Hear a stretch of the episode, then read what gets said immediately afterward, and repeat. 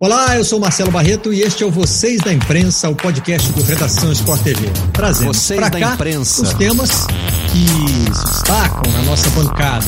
E esta semana foi marcada pelo debate em torno da contratação de Robinho pelo Santos. Temos muitos aspectos para abordar e debatemos vários deles na nossa bancada. Mas eu tenho um convidado muito especial aqui para nos dar uma visão de mercado, uma visão de imagem, coisas que a gente tem começado a debater, mas precisa de um especialista para atender. Washington Oliveto, muito obrigado por atender vocês da imprensa. É um prazer ter você conosco. Prazer estar com vocês. Eu que acompanho o trabalho de vocês, gosto de participar do trabalho deles, então prazer. Prazer é todo nosso. Como é que você vê o. Vamos, vamos começar por uma visão mais geral do caso, Washington. Como é que você encarou tudo que aconteceu, apareceu nos últimos dias no noticiário, Robinho anunciando a contratação do Santos, reação dos anunciantes, enfim. Queria primeiro a sua visão geral sobre o caso. Bom, eu até morando aqui em Londres, né, com essa distância geográfica, mas proximidade afetiva do Brasil, acompanho tudo. A contratação do jogador de futebol, Robinho, pelo Santos Futebol Clube, ela tem uma grande lógica se você imaginar que o Robinho seja, além de um atleta tecnicamente bom, com uma identidade própria, até com um visual próprio, a história das pedaladas, isso e aquilo, ele é um jogador que tem, sem dúvida nenhuma, uma forte identificação com o Santos Futebol Clube. É percebido como um jogador revelado pelo Santos e torcedor do Santos. Tanto que ele já voltou, estando fora do Santos, duas vezes se eu não me engano, e fazendo um bom trabalho. Nesse momento existe uma coisa paralela que caminha, importante nisso, porque essas contratações, inclusive, normalmente são atreladas a patrocínios, expectativas de desenvolvimento negociais, e tal, que o Robinho tem aquele processo ainda pendente. A gente não pode dizer se o Robinho é inocente ou culpado, mas o processo existe, é pendente. E é claro que isso hoje, num universo onde a presença, particularmente das redes sociais, transforma a comunicação em menos monólogo e mais diálogo, isso vira mais problemático. Então, que interessante, quer dizer que hoje você acha, porque tem gente que está achando o contrário, Washington, porque as coisas estão tão polarizadas e tem muita gente dizendo que as redes sociais, na verdade, elas é, promovem dois monólogos ao mesmo tempo e que eles nunca se encontram.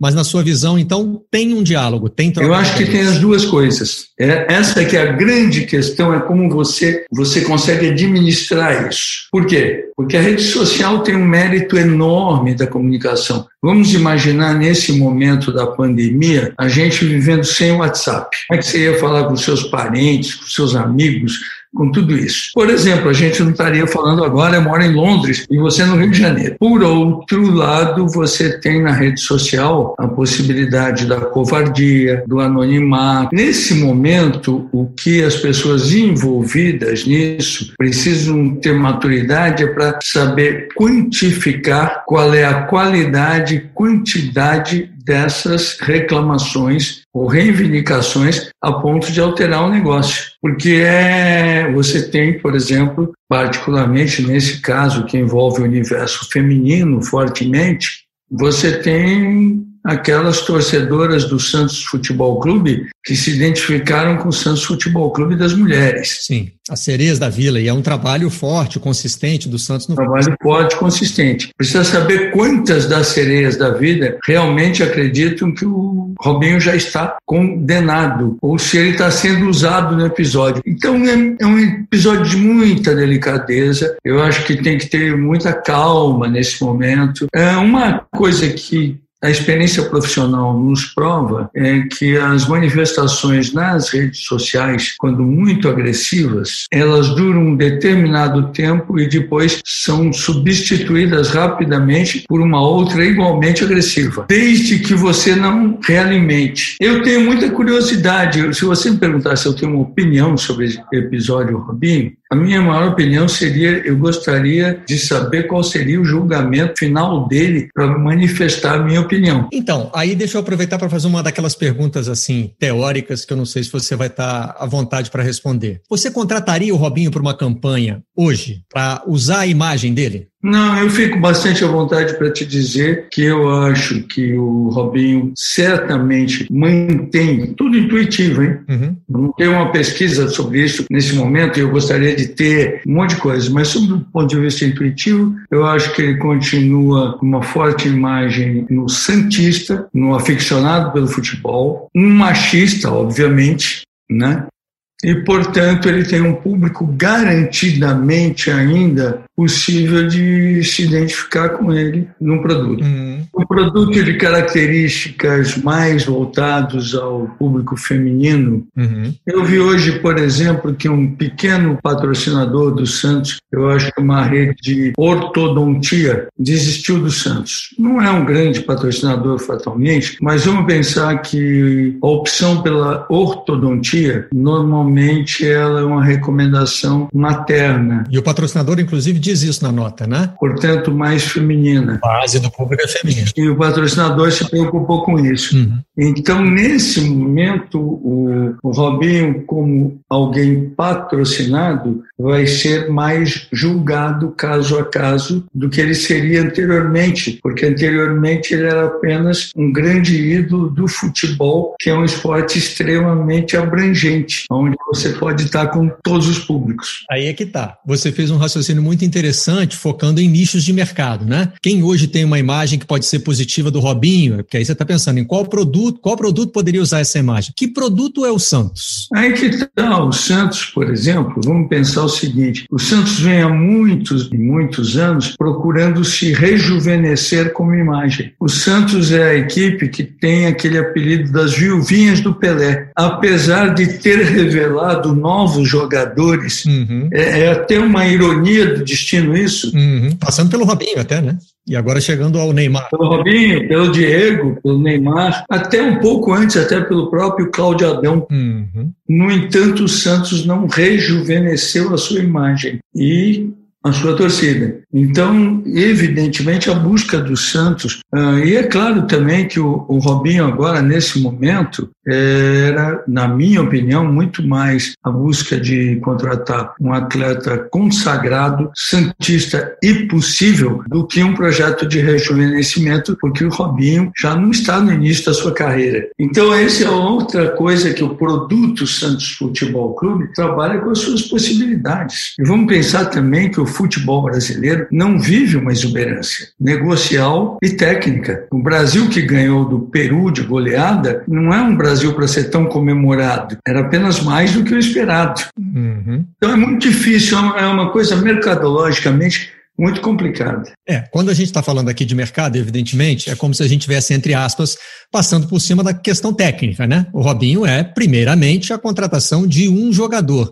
Mas por que, que a gente fala tanto de imagem? Porque no debate que surgiu após a, a, a contratação, muita gente alegava que o Robinho tem direito ao trabalho, né? A condenação dele em primeira instância na Itália não o impede de trabalhar no Brasil, então que não querer que o Robinho fosse contratado pelo Santos seria impedir o trabalho. Aí vem a contra-argumentação de que o trabalho de jogador de futebol não é um trabalho como outro qualquer. Ele está associado à imagem. Quando um, um clube contrata um jogador, tanto que existe o contrato de imagem, né? Essas, essas duas. A figura do Robinho vai estar associada à figura do Santos e a mensagem que o Santos quer passar para o seu torcedor, para a comunidade do futebol brasileiro e para a sociedade de uma forma geral. Acho que por isso é muito importante pensar na imagem que o Robinho traz para o Santos, né, Washington? É, o que acontece, né, que nos últimos anos, isso eu acho que vem muito particularmente da geração do nosso Ronaldo Nazário, uh, se criou um personagem no futebol, até para viabilizar o futebol, que eu apelidei do futepop bolista, que é a mistura do futebolista com ídolo pop, aonde realmente se misturam as pessoas física e jurídica da mesma pessoa. E isso complica muito essa discussão, porque o tempo inteiro você tem que estar tá analisando o que é bom, o que é ruim, o que está certo, o que está errado, o erro possivelmente cometido ou ainda em dúvida. É, é muito curioso. Eu, por exemplo, falando com vocês aqui, tomo o cuidado de não elogiar nem criticar o Robinho, porque eu não tenho as informações suficientes para saber se ele é culpado ou vítima. Eu sei que o negócio dele nesse momento depende das duas coisas. E sei também que o pessoal dá palpite feito louco. Sim, quando você fala do futepop bolista, é, dá para a gente fazer um paralelo interessante que é com o mundo das celebridades de Hollywood, onde muitos escândalos têm pipocado nos últimos anos, né? E os grandes astros de Hollywood que se envolveram em escândalos desse tipo, estou falando aqui de acusações de violência sexual, lembrando sempre, né, fazendo os mesmos parênteses que você fez aí, que o julgamento do Robinho não acabou, né, mas é, diretores, atores que foram condenados nos Estados Unidos têm encontrado muita dificuldade para voltar ao mercado. Você acha que isso está caminhando também para acontecer no futebol? Acredito que possa acontecer, apesar de serem vidas profissionais de timings totalmente diferentes, né? Um ator de Hollywood tem uma, entre aspas, um diretor durabilidade, tempo de trabalho muito maior que um jogador de futebol. E possivelmente até, uh, por isso, um problema desses se disperse mais rapidamente no universo do futebol. É, é, muito difícil, né? Nós temos diálogos hoje voltados no politicamente correto, nas mudanças de linguagem. Olha, hoje eu, eu fui almoçar aqui com uns amigos aqui em Londres, num magnífico restaurante espanhol. E o comentário durante o almoço entre nós, o prato que a gente pediu, que era o grande prato da casa, era um arroz negro. Esse arroz negro ele em alguns lugares da Espanha se chama arroz em sutinta, porque a lula ela solta um líquido negro que provoca o tal arroz negro ou insutinta. E o nosso comentário era a respeito de se nos próximos anos o arroz negro vai poder continuar a se chamar arroz negro. Ou sob o ponto de vista do politicamente correto, ele apesar de ser totalmente espanhol, ele não deveria passar a se chamar arroz afrodescendente. Mas você vê esse tipo de mudança com simpatia ou com preocupação? Com as duas coisas. Às vezes com grande simpatia, às vezes com enorme preocupação. O que eu acho, né, Marcelo, é que a gente tem no, no mundo que nós vivemos, de um lado, muitas vezes o, o politicamente incorreto, às vezes até divertido, engraçado, mas mal educado, muitas vezes, e temos, do outro lado, o politicamente correto, às vezes tudo certo, porém chato. No meio disso, eu acho que existe uma coisa que eu batizei de politicamente saudável, que é aquilo que tem um senso de humor, que tem ironia, que tem um monte de coisas que a vida tem que ter mas não tem a má educação. A busca é o politicamente saudável. E nessa busca do politicamente saudável, como é que você vê o caso Robinho, as, as manifestações das pessoas que estão incomodadas? Porque o argumento é de que o Santos passa uma mensagem errada para a sociedade de que ele está alheio à questão da violência contra a mulher, que tem números assombrosos aqui no Brasil, né? É, os números da violência contra a mulher no Brasil são absurdos e assombrosos. Agora, eu tenho muita curiosidade para saber e quantificar quais são os números dessas manifestações, porque às vezes, se elas forem no número aonde ainda não significa tão forte, seria melhor ver com bom senso que são algumas pessoas que estão radicalizando isso. Eu até torço para ser uma radicalização. Pelo seguinte, eu torço, sinceramente, uh, para que o Robinho tenha a possibilidade de ser ainda rejulgado, como ele está sendo. E a partir daí, sim, seja qual for o julgamento, as manifestações surgirem. E com relação à, à, imagem do atleta nesse novo mundo, Washington, é, parece ter havido uma inversão, né? Porque eu me lembro de uma frase, eu sempre cito essa frase famosa do Michael Jordan, explicando para. E ele até contou essa história né, no documentário dele, que ele estava conversando com companheiros de time dentro do ônibus e não sabe como essa frase vazou. Né? Parece até os áudios de WhatsApp de hoje em dia, mas naquela época não tinha ainda. Ele disse que não ia ao comício de um candidato negro do Partido Democrata ao Senado dos Estados Unidos. Isso, porque republicanos também compram tênis. E hoje, atletas que têm uma posição social e política muito forte, como o LeBron James, para a gente citar outro exemplo do esporte, eles não têm medo e não são abandonados pelos seus patrocinadores, né? Mudou também essa visão do mercado sobre posicionamento político do atleta? Eu acho que mudou em muitos casos, sim. E acho bom que isso mude. Eu acho que nesses casos, particularmente, eh, a pessoa jurídica que patrocina um atleta tem que ter consciência de que mais importante que aquele atleta como a sua pessoa jurídica é a sua pessoa física e tem que respeitar a sua, a sua opinião. Até porque quando você patrocina um atleta, você patrocina o todo do atleta, é a sua possibilidade técnica, mas também é o seu pensamento, o seu jeito, o seu estilo. Algumas empresas perceberam isso mais rapidamente e oficialmente são as que têm se dado melhor com esse tipo de patrocínio. Eu diria até que talvez o Jordan, de quando fez aquela frase, não teria necessidade de fazer aquela frase hoje, e nem a faria, tendo a segurança de que a Nike se manteria com ele, como está até o resto da vida. E continuaria vendendo os tênis dele, né, para republicanos e para e para democratas. O Washington, e quando você patrocina, quando uma marca, você falou aí das pessoas jurídicas, né? Quando uma marca patrocina um evento e nesse evento tem uma manifestação de cunho política. É normal que o patrocinador se sinta incomodado, porque essa é uma das principais alegações que a CBV, a Confederação Brasileira de Vôlei, está fazendo com relação àquela manifestação da Carol Solberg, que no circuito de vôlei de praia, ao ser entrevistada, gritou fora Bolsonaro. Foi julgada, foi advertida pelo STJD da CBV, não sofreu uma punição, mas é, o que é, no posicionamento oficial da CBV constava isso é, incomoda nossos patrocinadores e todos se manifestaram? Bom, primeira coisa, né, a gente tem mudanças no mundo que, particularmente nesse período da pandemia, eu acho que todos nós temos que observar. Esse período da pandemia, por exemplo, ele gerou uma coisa, eu converso com amigos meus da publicidade mundial o tempo inteiro, aqui, particularmente em Londres, com a Europa toda, né? Ele gerou uma coisa que é muito, muito importante, que a, a sociedade, nos seus melhores momentos, percebeu, e a publicidade percebeu isso, que não era um momento da persuasão, mas sim da informação.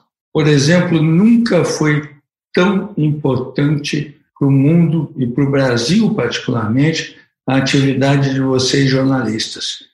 O jornalismo de ótima qualidade, que tem que ser respeitado, e eu falo nisso diariamente, tem que ser respeitado e exaltado, nunca foi tão importante.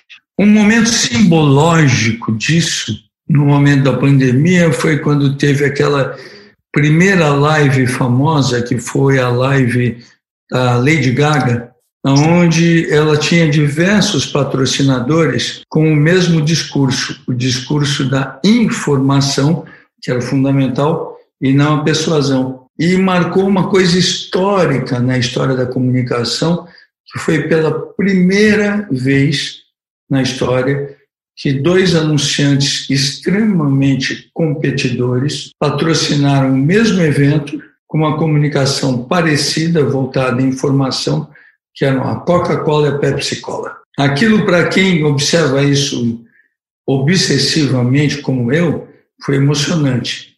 Assim, puxa, que momento. Quando você fala do, do episódio da Carol, é até curioso. Eu liguei ontem para a Carol, com quem eu não tenho a mínima intimidade. Quem me deu o telefone dela foi o meu amigo e compadre Juca Kifuri, para parabenizar a Carol, que eu acho que teve um comportamento como atleta, como mulher e como brasileira da maior dignidade durante aquele depoimento dela. E eu acho que ela tem o mesmo direito e liberdade de se manifestar, que outros atletas que admirem o presidente Jair Bolsonaro têm direito de se manifestar, como alguns já se manifestaram. Então, eu achei aquela, entre aspas, advertência algo politicamente incorreto e, sob o ponto de vista de uma sociedade que combate o machismo, extremamente machista. E achei que ela se comportou brilhantemente. Elogiei a Carol pelo telefone um dia à noite. Nós estamos gravando esse episódio um dia depois de ter saído o resultado, né?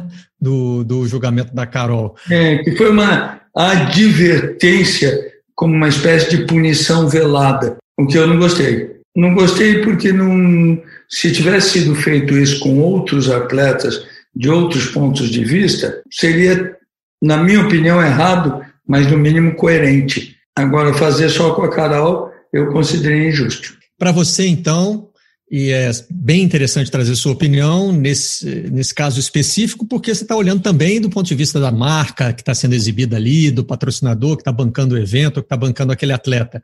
A liberdade de expressão deve ser respeitada também no evento esportivo, também no pódio, em momentos que seriam, assim, é, entre aspas, pertencentes à organização daquele evento. Sem dúvida nenhuma, existe uma diferença, né?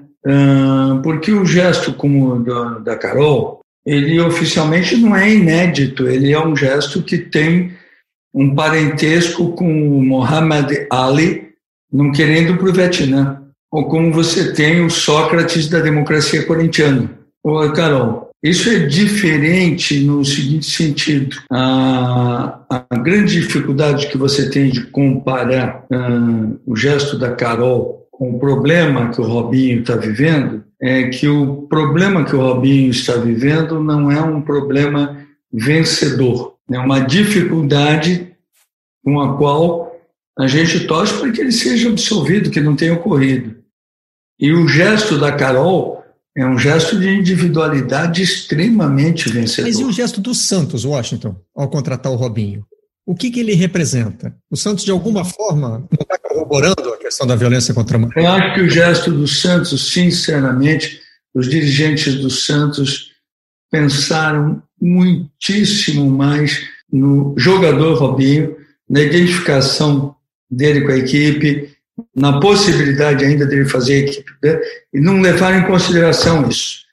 Eu acho que uh, beirou quase a desinformação do quadro social atual. Então, e isso é curioso porque nós vivemos um momento, especialmente no futebol brasileiro, em que os clubes têm feito algumas campanhas que passam pelo reposicionamento da imagem do que no futebol brasileiro gosta de se chamar de instituição, né? Quando o torcedor quer defender o clube, ele diz que a gente tem que respeitar a instituição. Então você tem, por exemplo, o núcleo de ações afirmativas do Bahia, que faz campanhas de cunho social, mas uma delas muito importante, chamada Dedo na Ferida, olhou para dentro do clube o Bahia foi ver nos seus quadros se tinha um número representativo de funcionários negros, de funcionárias mulheres. Então, passou por uma autoanálise. O Náutico lançou agora uma camisa preta que faz referência ao racismo do próprio clube, que é assumido na campanha. O Náutico foi o último clube de Pernambuco, um dos últimos do Brasil, a aceitar jogadores negros. E isso faz parte da campanha. E o Santos, no momento específico, não foi uma campanha publicitária, mas foi uma reação da rede social, quando um torcedor foi acusado de racismo na Vila Belmiro, o Santos publicou uma série de tweets dizendo: se você é racista, não assista aos Jogos do Santos, não seja sócio rei, que é o sócio torcedor do Santos, não frequente a Vila Belmiro, não compre o nosso material licenciado. Quer dizer, ali também tinha um reposicionamento do Santos, né? Não tem um, um desencontro aí entre o que foi feito naquele momento e o que está sendo feito agora na contratação do Robinho? É, isso não é a contratação do Robinho qualquer empresa. Qualquer gesto que você faz numa empresa tem que ser pertinente com o comportamento da empresa. Ou seja, você não pode fazer uma coisa que seja apenas um oportunismo de comunicação. Até porque nenhuma empresa, nenhum clube, nem ninguém é obrigado a ter uma atitude sociopolítica no seu cotidiano. Você, se puder ter, tudo bem, mas se você quiser fazer uma empresa que se diz: olha, nós produzimos esse produto aqui, que é muito bom, tem essas características, a gente garante que é bom e a gente gostaria que você comprasse porque a gente quer ganhar dinheiro. E se o produto for bom e você for honesto, isso pode acontecer, é normal, não há problema nenhum. Assim como você pode atrasar o teu produto, alguma coisa, alguma causa social. Nesse caso do Robinho, por exemplo, o Santos Futebol Clube, e eu não tenho dúvida que não houve nenhuma má intenção, mas se o Santos Futebol Clube, por exemplo, tivesse tido o mesmo gesto, mas dito, olha, a gente está contratando o Robinho, que é um atleta que a gente acredita, que é santista, que já jogou e muito bem por nós, que quer jogar de novo, e o Robinho está vivendo um problema assim, assim, assim. E se for comprovado o que estão dizendo dele, ele será imediatamente afastado. Por enquanto, ele está subjúdice. Sinceramente, isso dito, eu não viria por que ninguém contestar. Não houve essa habilidade de comunicação ou essa preocupação. Essa que é a questão. E depois que tem a repercussão, Washington, o que você considera a reação mais adequada de uma marca? O que seria para um patrocinador e o que pode ser para o Santos? Como é que o Santos se reposiciona diante das críticas. A gente acabou de, de ver uma entrevista do presidente dizendo que ele não pode julgar o Robinho. Julgar nós também não podemos, né? Quem julga é a justiça. Mas a opinião pública se manifesta e se manifestou em grande parte contrária à contratação do Robinho. É, como é que o clube reage em termos de imagem? Agora, basicamente, é aguardar o tamanho do problema. Se o problema não for tão grande, ele tem a capacidade de ser substituído por outros comentários. Se o Robinho. Aí tem uma característica do futebol, né? Futebol, em qualquer nível, você sabe bem disso, vive de resultados.